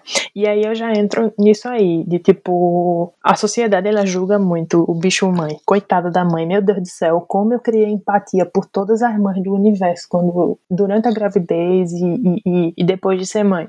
Porque, poxa, você é mãe. Então, você tem que estar 24 horas, 24 por 7 disponível para o seu filho. Uhum. E a cobrança que é em cima de você não é a mesma cobrança que é em cima do pai. Não, não é. O pai, o povo chama para festa, ou chama, o povo chama para happy hour, o povo apaga completamente que ele tem um filho pequeno em casa e que talvez, assim, só talvez, a esposa dele esteja esperando ele chegar para poder tomar um banho em paz. Pois é. Ou fazer uma refeição quente, ou alguma coisa desse gênero. Sem contar que você fica parecendo uma doida, né? Pois o é. Peito, o, o peito fica ali é, é, vazando leite, você só cheira leite, né? O peito é uma coisa que, tipo, veja quem quiser. Não tô nem aí, o peito vai ficar de fora, enfim. É, o peito vai ficar de fora. Eu tinha que dar de mamar João onde eu tivesse. Onde eu estivesse, eu tirava ali mesmo, botava ele no peito, acabou. Se quem achasse ruim, que achasse ruim. Eu não tava nem aí, sabe? Então é isso. Às vezes chegava amigo lá em casa, e aí eu dava de mamar João, eu, ah, mas minha mãe ficava, menina, mas o teu amigo tá aí. Eu achei, foda-se. Caguei. Foda-se, é isso. É o meu peito, é o leite, ele vai mamar agora, vai comer agora, e é isso aí. Uhum. É a pessoa que, que se adequa aqui à situação. Então é isso. O cabelo era um coque lá em cima, era aquela roupa folgada, é, bem à vontade, aquele sutiã maravilhoso, super sexy, né? Que você Muito. que facilita a nossa vida, porque tem que facilitar a nossa vida. Né? Então é isso, sabe? É dedicação ali total. Então eu super tenho empatia com esse comentário que você fez aí, disso mesmo, das pessoas chamarem e ah, não, tadinha, né? Ela vai ficar em casa. E aí acordar de duas, duas horas à noite para dar de mamar, você não dorme nada. Para mim era, foi a pior parte, assim, para mim no, na, quando o João era novinho, era porque ele acordava de duas, duas horas. Quando o João completou, vou contar aqui só rapidinho. Quando o João completou um ano, ele passou a dormir a noite toda. Eu, eu não sei o que aconteceu comigo. Eu fui dormir e eu já sabia que ele ia acordar de duas em duas horas. Você acordava sozinha? É, eu já tava preparada. Então eles nem choravam, eu já tava lá na cara dele, assim, oi filho, né? Tipo, mamãe tá aqui. Então era isso, era uma pescada que eu dava e ele acordava. E aí quando ele dormiu a noite toda, eu me acordei e, e, o sol estava radiante. E eu disse: Meu Deus, peraí, calma. Eu, João chorou. Roubaram meu, meu Deus, filho. eu não acordei. Eu não acordei. Meu Deus, que mãe é essa? Eu não acordei. Sabe aquelas cobranças malucas Uhum. que a gente fica, né? E aí, eu, quando eu vi João tava lá de boa, dormindo, eu disse: Não acredito que ele dormiu a noite inteira. Eu Menina, comecei a é um chorar pra mim. eu comecei a chorar desesperadamente, porque eu disse: Meu Deus, eu não acredito que ele dormiu a noite inteira. Eu dormi uma noite inteira. Então, assim, pra mim foi o ápice da minha alegria, assim, de, de- desses momentos difíceis, né? Tipo, de chegar e dizer assim: ele dormiu a noite toda. Massa. E aí é isso. Então, as pessoas, elas precisam ter empatia. Pois é. Nós somos mães e nós somos mulheres, somos seres humanos, temos sangue correndo nas veias. Pois É é. muito isso. Pegando carona, assim, nessa discussão de vocês, que Mari puxou, sobre essa questão da sociedade, de julgar muito e tal, e também da questão da empatia, né, que Lívia falou, é, tem essa outra questão de, o outro lado, por exemplo, das pessoas deixarem de convidarem a você pra algum rolê só porque você é mãe. Ai, isso machuca tanto. Ah, isso rola muito, viu? Tipo, eu já sou uma pessoa, eu já era uma pessoa solitária aqui por conta de toda a situação. E aí, os poucos, as poucas amizades que eu fiz, nossa, a primeira vez que eu vi essa galera indo pro, comemorando o aniversário de alguém, eles nem cogitaram me chamar, sabe? Nossa, Ai, isso, cara, isso isso fez dói, um buraco no meu coração, que rendeu, É, isso tipo, dói. semanas. E assim, as pessoas não perguntarem como você tá, ou, ou, ou, tipo, porque, enfim, é, é, aqui as relações elas são muito intensas, tanto relacionamentos amorosos quanto amizades e tal. E as pessoas meio que esquecem. E eu, eu super entendo que, assim, essas pessoas ainda têm as vidas delas para viver. É, é meio que é egoísmo meu dizer, não, mas nossa, você tem que perguntar como eu estou, você tem que querer participar da minha vida, porque realmente o filho é meu. Mas assim, se eu tivesse do outro lado, eu gostaria de saber como, como uma amiga ou um, uma colega tá por conta de toda a situação, sabe? Eu, eu teria empatia pela situação, mas é, é dolorido. Você, você vê que as pessoas Tipo, você é mãe, então você não é mais mulher, você não gosta mais de sair, você não gosta mais de festa, você não gosta mais de nada disso, porque você tem um filho, você tem que ficar em casa cuidando dele. Eu, pessoa de fora, estou decidindo por você. É, é eu, eu, passei muito, é, muito isso, porque, por exemplo, como eu tive filho muito nova, eu com 22 anos, os meus amigos, né, todos eles, assim, é, não, não, não, tinha ainda, não, não tinham filhos ainda, né? Então, eu vivi muito isso, assim, muito forte, sabe? É, eu era a única pessoa que tinha filho da turma, então as, as coisas continuavam acontecendo e aí eu ficava por fora, eu ficava de fora, então eu não tinha muito com, com quem compartilhar, porque minhas amigas vieram ter filhos, sei lá, 10 anos depois, né? Muito tempo depois. Então, eu, eu passei muito por isso, essa questão de estar tá só, eu não ter com quem conversar, né? Eu tinha minha irmã, né? Mas assim, eu falo de entre amigos, né? Eu não tinha é, esse, essa, essa rede, né? Eu vejo histórias tão bonitas quando eu vejo assim, uma amiga teve um filho, a outra amiga teve também, todo mundo teve filho junto, né? Aí todo mundo tá, as crianças estão com a mesma idade, estão crescendo ali o do mesmo momento. É, o grupo de zap de mães, né? Então, é, é, é importante essa rede de troca de informações, porque é isso, você se sente solitária, você se sente excluída de certa forma, e você ganha esse título maravilhoso que agora você é só mãe, pronto, você não é mulher, é, a, a, a, tua sexualidade parece que ela não existe mais, é, é, você... você não tem hobbies, você não tem nada. Você não tem hobby, você não tem, você é mãe. E eu vou dizer uma coisa a você, viu, Mari?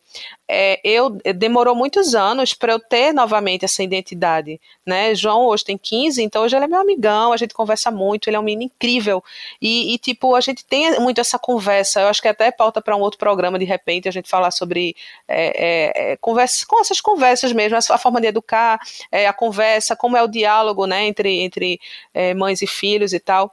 E, e eu vim ter, parar de ter essa, esse, esse estigma né, de ser só mãe muito tempo depois quando eu realmente voltei a ter identidade, voltei a, a fazer as coisas, voltei a, a, me mostrar e dizer, não, gente, calma, eu tô aqui também.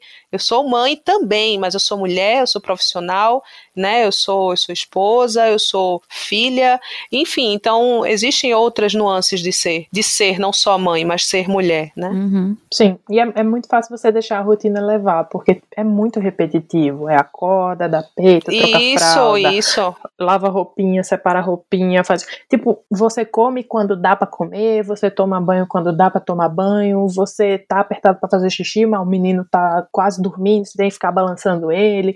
Enfim, é muito fácil você se deixar levar, você passar o dia todo de pijama, tipo, leva uma vomitada na roupa e aquele vai ser seu modelito pelo resto do dia porque você não tem tempo de trocar. Enfim, é, é, é complicado. Então, assim, se existe uma dica, é não deixe tipo, isso, se, isso levar você. Tipo, tenta levantar, trocar de roupa, lava o rosto, dar uma penteada no cabelo. Pente foi um negócio que desapareceu da minha vida por alguns meses.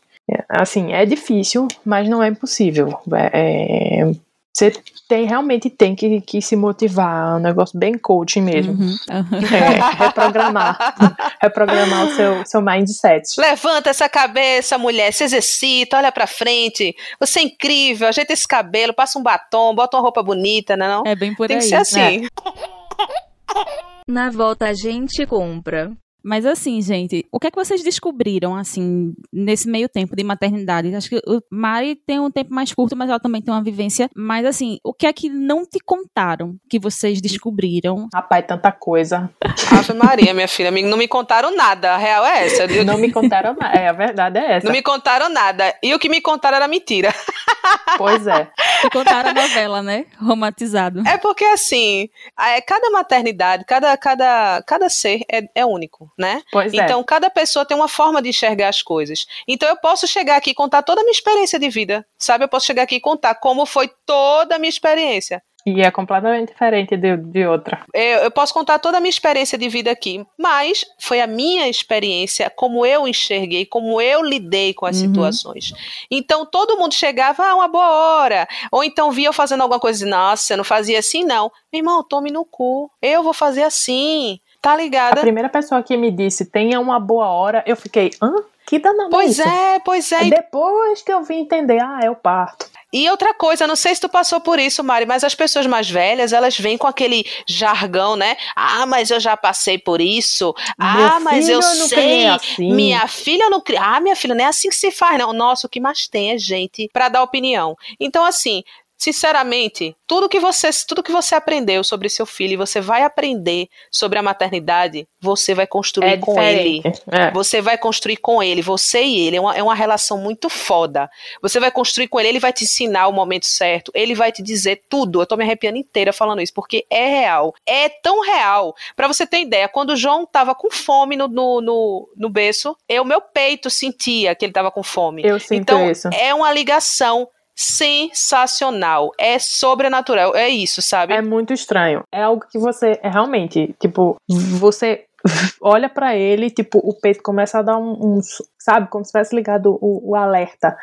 Aham. É, é, é muito estranho. E, E se eu disser a você que eu sinto essa sensação até hoje, mas não necessariamente vinculada à fome dele. Uhum. Mas tu acredita que às vezes eu sinto esse puxado que dava quando ele era novinho no peito? Eu não sei, deve ter a ver com hormônio, deve ter a ver com hormônios, é, alguém pode explicar aí, alguém que, que escutar e que entenda disso, pode explicar melhor. Mas é isso. É, ninguém me tudo que me contaram pra mim foi foi OK, eu escutei, eu absorvi, mas é, é diferente na prática. É isso que eu quero dizer. Pra mim, assim, é, é, como eu não tinha, no caso, minha maior referência seria a minha mãe, né, pra tirar dúvida, pra perguntar algo, e eu não tinha ela por perto. Eu, na verdade, eu contei à minha mãe que eu tava grávida, tipo, alguns dias depois. Ela mal sabia que eu ta- tava num relacionamento com uma pessoa e tal. Enfim. Mas ela encarou super bem, ela ficou muito feliz. Meu pai é que ficou meio com o pé atrás, ficou quer conhecer esse homem, não sei o quê, quem é esse cara, tarará, Ai, gente. Eu entendo, eu super entendo, super entendo. padrão, padrão. Coisa de pai. É, mas minha mãe encarou muito super bem, assim, só que eu não tinha referência nenhuma, porque eu não eu estudei mecânica no Cefet, então assim, eu tinha uma amiga mulher. Eu tenho empatia pela tua situação, porque eu fiz ciência da computação. Então, é, é- só tinham duas, três mulheres na sala. Caramba. Eu era, no caso, a terceira, né? Eram duas e eu. Na minha ainda tinha quatro, mas eu só fiz amizade com uma. Assim, amizade que durou, né, mais tempo. É, e assim, eu não tinha. Eu, eu vi uma prima minha grávida e foi isso. E assim, eu, eu via encontros familiares e olhe lá. E assim, eu, eu tinha zero referência, eu nunca tinha trocado fralda uma criança, nu- nunca tinha feito nada. Então, assim, eu perguntava à minha mãe algumas coisas. É, a como minha mãe veio pra cá, ela acabou ajudando nos primeiros dias, mas assim, muita coisa ela queria me meter o bedelho, sabe? Ah, eu não, eu não fiz assim. Aí, com seu irmão, com você, eu fiz isso. Sou eu e meu irmão, né, na minha casa. E aí eu dizia a ela, não se meta. Eu vou, É, exatamente. eu vou pegar o jeito, eu vou ver como é que a relação entre mim e ele vai ser. Porque todo bebê é diferente. Foi, um- foi uma das coisas que eu botei na minha cabeça. Todo bebê é diferente. Ah, o bebê de fulana dorme a noite inteira. Logan nunca dormiu uma noite inteira. Assim, e pra mim a privação de sono no início Mas ele vai, ó, vai na fé, vai na fé que ele vai, ele Não, vai vai- chegar a dormir vai a noite toda. um dia- um dia Relaxa vai. que vai acontecer. E quando acontecer, minha irmã, Vai ser lindo. festeje. Vocês vão, vocês vão ver daí os focos que eu vou soltar aqui. E assim, ainda bem que eu tinha essa liberdade. É um paralelo, né? Assim, por um lado, eu fico, poxa, foi solitário, nananá. Mas por outro lado, eu não tinha quase ninguém pra meter o bedelho na minha vida, sabe? O que eu tava fazendo, como eu tava fazendo. Então, existia um lado positivo nesse afastamento da família e tal. Se eu queria dar chupeta, a única pessoa com quem eu ia discutir isso era, era com o Jorge. Se eu ia, o do jeito que eu ia vestir, se eu ia botar 15 layers de roupa achando que me dava frio. Outra coisa que é uma bosta, criar menino no frio. Hum, Puta que pariu. Que negócio Deve chato ser do o cacete. homem, viu? Porque aqui eu botava um, a fralda em João acabou-se. Meu sonho é botar uma fralda nesse menino e deixar. Mas não, bota um pijama, bota um body, bota meia, bota. É um saco. Não Deus, recomendo. Mari vai ficar aquela, aquela véia do Ô meu filho, leve casaco. É, meu filho, meu filho, vai chover, É, meu filho, leva o casaco, meu filho, para não morrer resfriado. vai chover, leva a sombrinha. Vai ser assim. Enfim. Mas assim, é, minha mãe tava aqui, então eu tinha alguém para dar uns pitaquinhos, vez ou outra, mas eu também tinha a liberdade de dizer a ela, não se meta, porque isso aí eu vou descobrir por mim mesma. Uhum. Mas assim, eu não sabia de nada. Então, basicamente, tudo que eu supus que podia acontecer, é, enfim, foi, foi, frustrado. Eu fui aprendendo na prática, no, no, no modo hard. Eu liguei o videogame e escolhi hard. Né? E aí foi. Eu acho que eu fui um pouco injusta no comentário, mas a minha mãe, ela me deu um suporte muito grande, assim, sabe? Eu tinha minha mãe e tinha minha irmã que também tinha filho, né? Então eu tive dois suportes incríveis ao meu lado. Mas também passei por tudo isso, né? Meter meterem um bedelho e eu dizer que não ia, que ia fazer do meu jeito, porque, enfim, por todas essas questões, né? Então Sim. elas me deram suporte, mas a minha mãe uma vez me disse uma coisa muito certa. Ela disse assim: olha, eu cuido de você e você cuida do seu filho. Então, porque você é minha filha, então eu vou continuar cuidando de você, né? Tanto que ela fazia papa de aveia, aí vinha com, com vitamina de não sei o quê, por causa do leite. Minha mãe é bem natureba, então ela vinha com altas ideias, assim. Eu aceitava uhum. todas, né? Porque eu não era besta de não aceitar. E aí, só que eu cuidava do meu filho, então ela me deixava muito livre. Só que às vezes ela chegava e dizia, né? Ah, mas eu fazia assim, não sei o que lá. E aí, quando eu conversei com ela, eu disse: não, mãe, deixa eu aprender, deixa eu fazer, deixa eu, deixa eu cuidar dele, deixa eu fazer do meu jeito, né? Deixa eu, deixa eu criar esse laço com ele. Então, ela sempre respeitou muito esse, esse, esse espaço. Mãe é um negócio. E, e, é aquela frase, sabe? É muito clichê, mas é muito verdade. Que a minha mãe sempre disse. Às vezes eu criticava ela por, por, alguma coisa que ela fazia com meu irmão. Eu tenho um irmão mais velho. E ele, assim, é muito mais apegado à minha mãe. É uma pessoa muito mais dependente psicologicamente da minha mãe. E aí eu sempre dizia, ah, você protege ele, você isso, você aquilo. Ela virava pra mim e dizia, você só vai entender quando você for mãe. Isso, uhum. isso. Muito, ouvi muito isso. E é muito verdade isso. Muito tipo, verdade, assim, muito. Você só entende realmente quando aquela criatura saiu de dentro de você. não só dizendo que ah, é só é mãe se saiu de dentro de você. Mas assim, adotado, enfim, é, pega para criar qualquer coisa. Quando você. Quando é teu filho, quando é teu filho, né? Independente de como, como chegou. É, quando você constrói essa ligação, independente de o do, do, da origem dessa criança na sua vida, mas realmente você só vai entender quando for seu.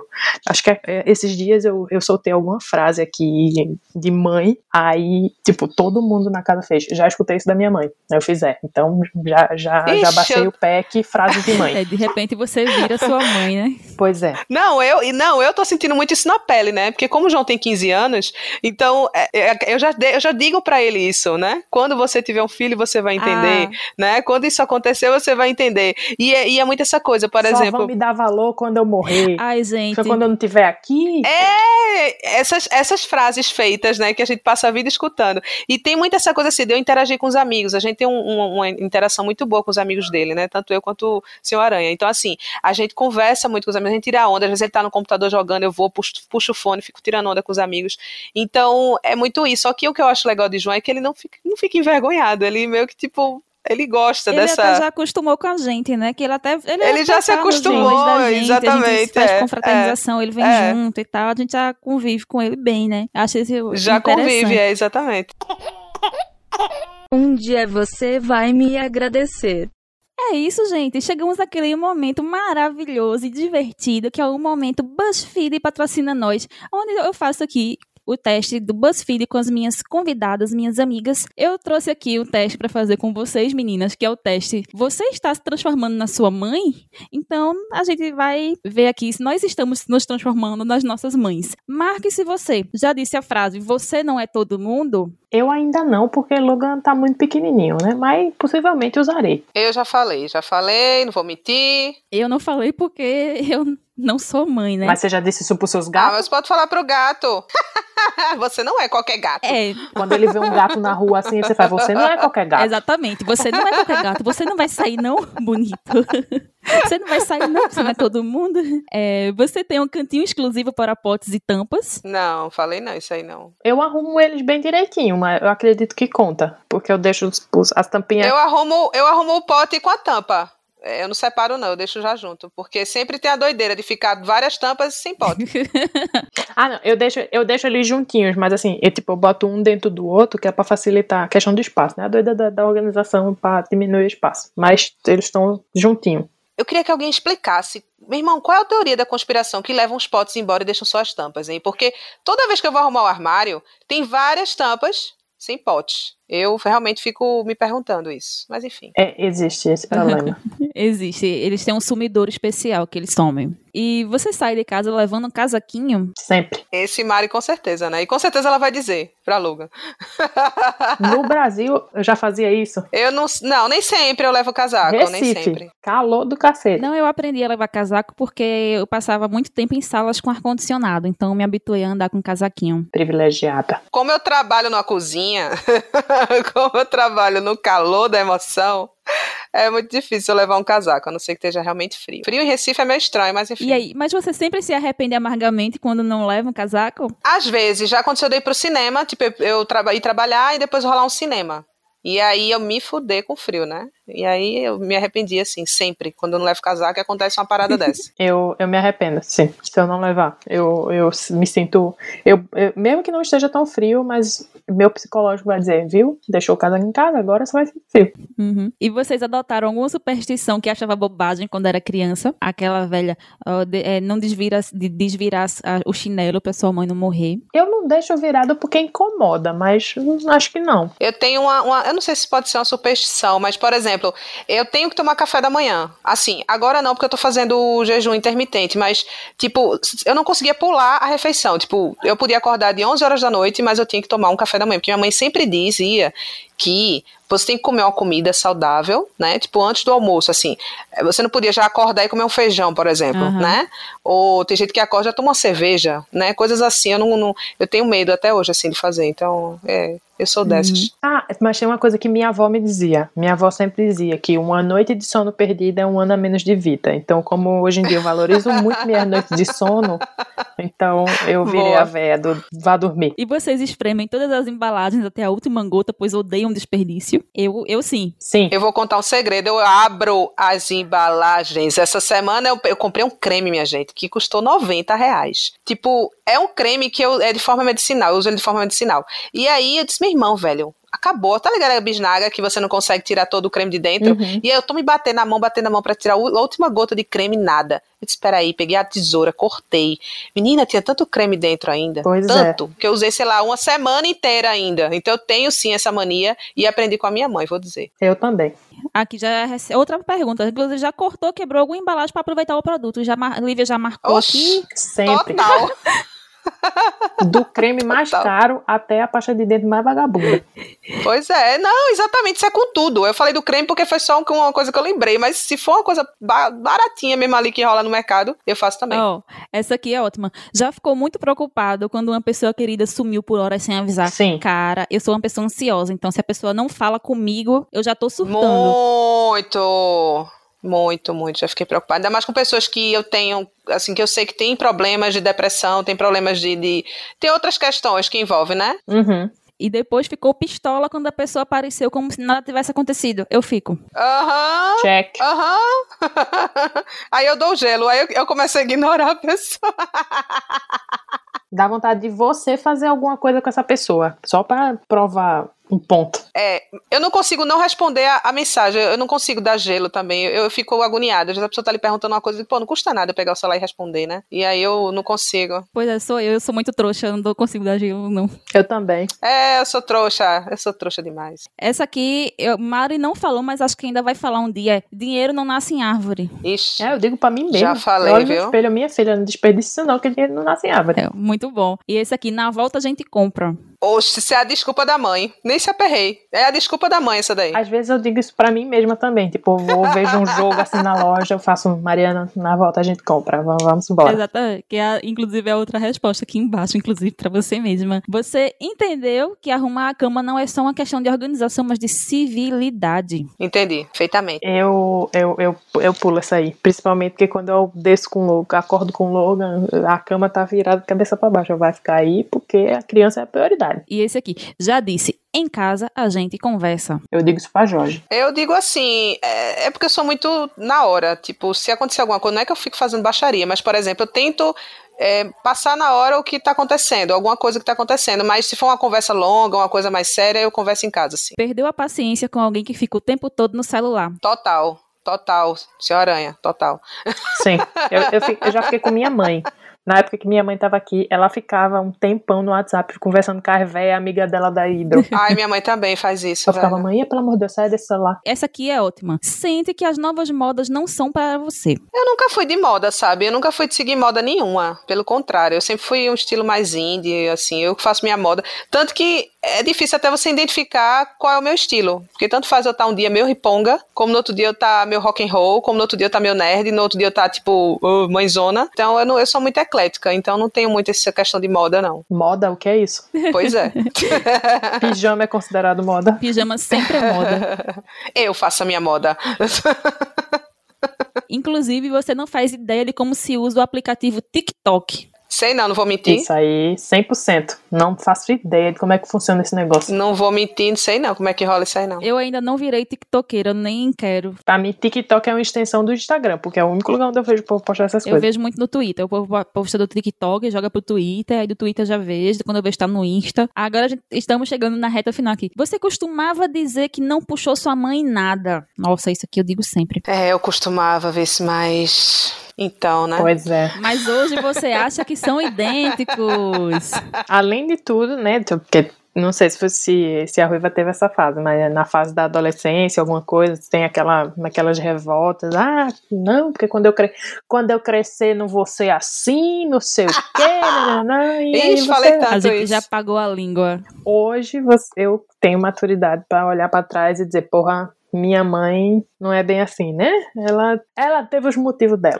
E aqui, por último, ama muito a sua mãe, mas sabe que ela te ama muito mais. Com certeza. Ah, com certeza. Ela, ela me ama tanto que ainda sobra amor pra, pra cria. E agora vamos para os resultados. Não mais quase. Eu marquei 14 de 20. Aqui, resultado. Você sempre se julgou muito diferente da sua mãe, mas hoje dá um riso nervoso quando se pega fazendo alguma coisa exatamente do jeito que ela te ensinou quando você era criança.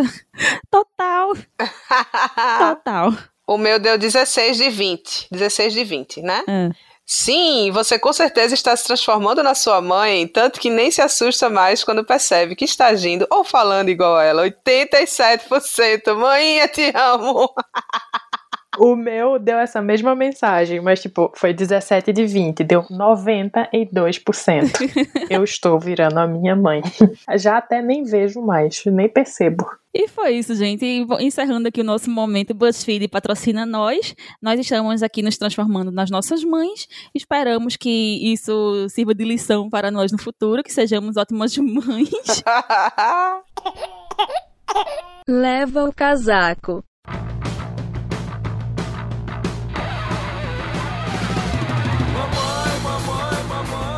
Meninas, eu quero agradecer muito vocês pelo bate-papo. Foi uma troca de experiências muito massa. E eu tenho certeza que a gente vai con- continuaria aqui falando por horas e horas. E mesmo assim, ainda sempre com aquela sensação de que a gente deixa passar algo, né? E não sei se vocês sentem dessa mesma forma. Sim. Por mim, eu passaria até amanhã de manhã falando. Facilmente.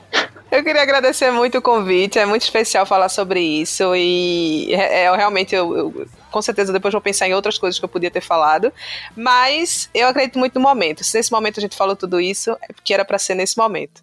E um recado para as mães, né? Surtem, surtem mesmo. Não fiquem segurando nada. Aprendam com os erros, errem e vivam, vivam intensamente a maternidade de vocês, porque é único, é único, é um momento único. E é isso, um beijo, Dani. Beijo, Mari. Obrigada. Beijo também. Mari, tu quer falar alguma coisinha? Também é, é, agradecer o, o convite. Assim, é, Lívia já passou por isso há um tempo, mas ainda vive muito disso, com certeza.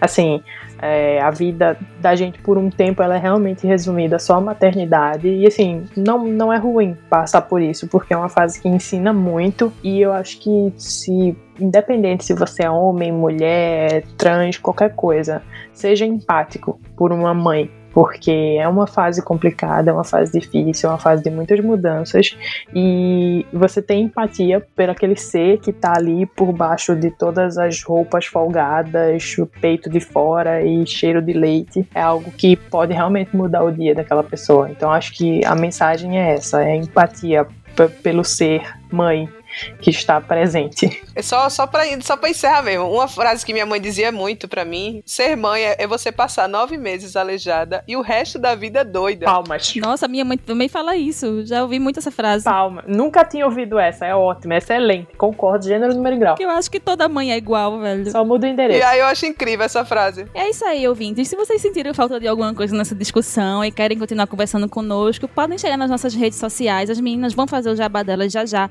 Mas antes disso, eu quero pedir o feedback de vocês, porque é muito importante pra nós essa resposta, pra continuarmos produzindo conteúdo bacana pra todo mundo, tá? Se você gostou, se não gostou, se quer sugerir temas, comenta com a gente, manda mensagem no Instagram, no Twitter. Estamos em todas as redes sociais como Olar para Todos. Estamos também no Spotify, no Deezer, na Google, na Apple e demais agregadores como Olar para Elas. Temos também o nosso tradicional Olarcast, onde falamos sobre cultura pop com cagação de regra. Para quem curte ler sobre filmes, séries e coisa e tal, o nosso site é olarparatodos.com.br e o nosso e-mail é olarparatodos.gmail.com. E para quem quiser me encontrar e trocar uma ideia comigo, eu estou no Twitter como Amazona Nerd, tá? Não esqueçam de compartilhar usando as nossas hashtags Olar para Elas e Mulheres Podcasters. E agora, meninas, podem fazer o jabá de vocês. Eu, vocês podem me encontrar no Twitter como arroba mrn underline martins, no caso Mariana sem as vogais e underline martins. E vocês podem me encontrar de vez em quando no Alugas para o Fim do Mundo. Eu tava lá no começo, mas aí com toda intercâmbio, etc. Mas de vez em quando, quando a maternidade permite, eu apareço por lá. Muito obrigada, Mari. Vocês podem seguir, seguir a Mari também nas redes sociais. A gente vai deixar os links na descrição aqui. Agora, Ruiva, Ruiva, de onde tu vem, pra onde tu vai? É, você me encontra no Instagram, é, arroba lio.deodato, com O, deodato. É, se eu não me engano, o Twitter é o mesmo também, lio.deodato, agora eu não me recordo. Você também me encontra, se você quiser aquela comidinha gostosa, vegana, você também me encontra no arroba girassolcozinha. Segue a gente lá. Maravilhoso, cada foto maravilhosa, eu fico babando aqui. Mas é isso aí, pessoal. Só pra lembrar vocês que os links da, vai estar aqui na descrição, da arroba das meninas, tá? Vocês podem seguir elas, perguntar, podem tirar dúvida, mandar elogios. E se quiserem conversar mais, continuar o papo, nós estamos nas redes sociais. Muito obrigada a todos vocês que ouviram até aqui. Obrigada a vocês que participaram, minha gente. Foi excelente, foi um papo maravilhoso e muito especial. E voltem sempre, tá? Até a próxima. Beijo e tchau.